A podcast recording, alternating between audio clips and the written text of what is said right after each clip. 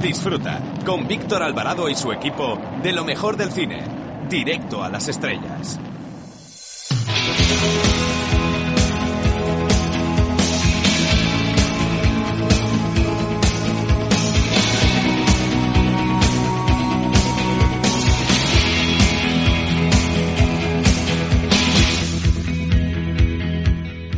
Hola, soy Fernando Tejero y os mando un beso muy fuerte a todos los oyentes de Directo a las Estrellas. Chao, se os quiere, chao.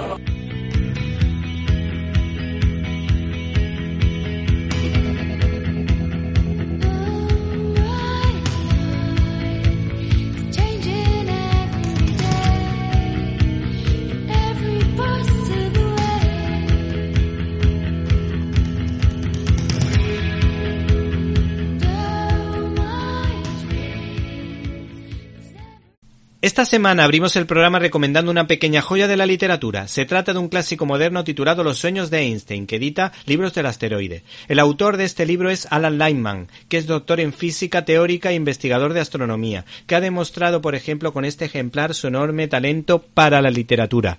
Este libro nos ha encantado y podría tener una buena adaptación cinematográfica. Esta novela reflexiona sobre cómo el tiempo afecta a las vidas, ofreciéndonos en tono poético unos 30 relatos que relacionan el arte con la física, que se encontraba en la mente de Albert Einstein en relación al tiempo, a su teoría del tiempo. Cuando te metes a la lectura de estos relatos tienes la sensación de vivir la experiencia de sus personajes y a la vez parece que el tiempo transcurre o pasa por tu mente, según el autor le parece. Nos quedamos con esta reflexión que es una de las muchas que aparecen en el libro. Si una persona carece de ambiciones en este mundo, sufre sin ser consciente. Si una persona tiene ambiciones, es consciente de su sufrimiento, pero muy lentamente.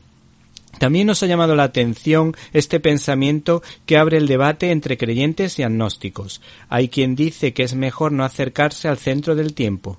La vida es una copa de tristeza, pero es noble vivir y sin tiempo no hay vida. Por otra parte, hay quien disiente, prefieren una eternidad de alegría y no les importa que esté fija e inmóvil, como una mariposa en un estuche. Bienvenidos a una nueva edición de Directo a las Estrellas. En una semana marcada por los pactos electorales, nosotros les hablamos de los estrenos de la semana empezando por la esperada y nueva entrega de la Patrulla X Fénix Oscura, protagonizada por Jennifer Lawrence, mientras que el director Cedric Kahn nos propone una reflexión sobre cómo la fe puede ayudar a salir de la drogodependencia en el creyente. También se estrena la cinta de humor Mejor que nunca protagonizada por Diane Keaton. Por último, recordarte que se estrena una divertida comedia española, antes de la quema. Todo ello sin olvidar nuestras habituales secciones como críticas en un minuto donde analizaremos los pormenores de hospitalarios, las manos de la Virgen y una cinta de animación japonesa, Oko, el hostal y sus fantasmas. No puedes perderte tampoco nuestras habituales secciones con Irene de Alba, Antonio Peláez y Marta Troyano. Y ahora para comentarios, dudas y sugerencias puedes escribirnos a la dirección que ya sabes info arroba cinelibertad.com. Repito, info arroba cinelibertad.com. Y si no nos puedes escuchar en directo y quieres hacerlo en diferido, no te puedes olvidar de nuestra página web www.cinelibertad.com donde puedes encontrar todos los contenidos relacionados con este programa y otras cosillas que te, quizá te puedan interesar. Así que no te olvides de www.cinelibertad.com.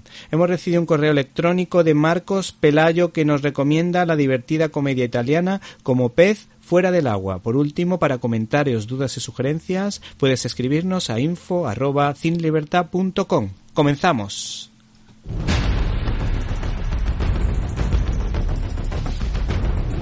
Storyboard.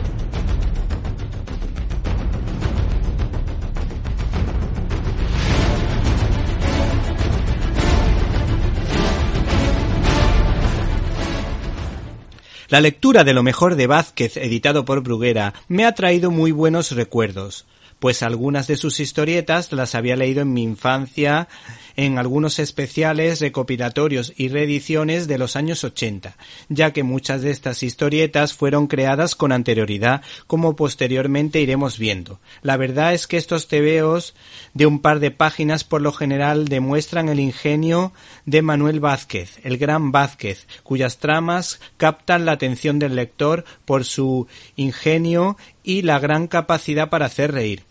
Su autor era capaz de contar una historia con sentido, planteamiento, nudo y desenlace con giros argumentales desternillantes. Estos personajes marcaron una época y desde luego nos parecen originales. Algunos se nota que son españoles 100%, y creo que España puede presumir de un artista de la viñeta que creó multitud de personajes, cada uno con su personalidad, una distinta a la otra, que nada tienen que envidiar a la escuela italiana o franco-belga. Este integral recoge las aventuras, por ejemplo, de Anacleto, agente secreto, que apareció por primera vez en 1964 en la revista Pulgarcito, siendo una parodia de las películas de James Bond. Por otra parte, las hermanas Hilda, Leovigilda y Hermenegilda, eh, fueron creadas en 1949 en la revista Pulgarcito.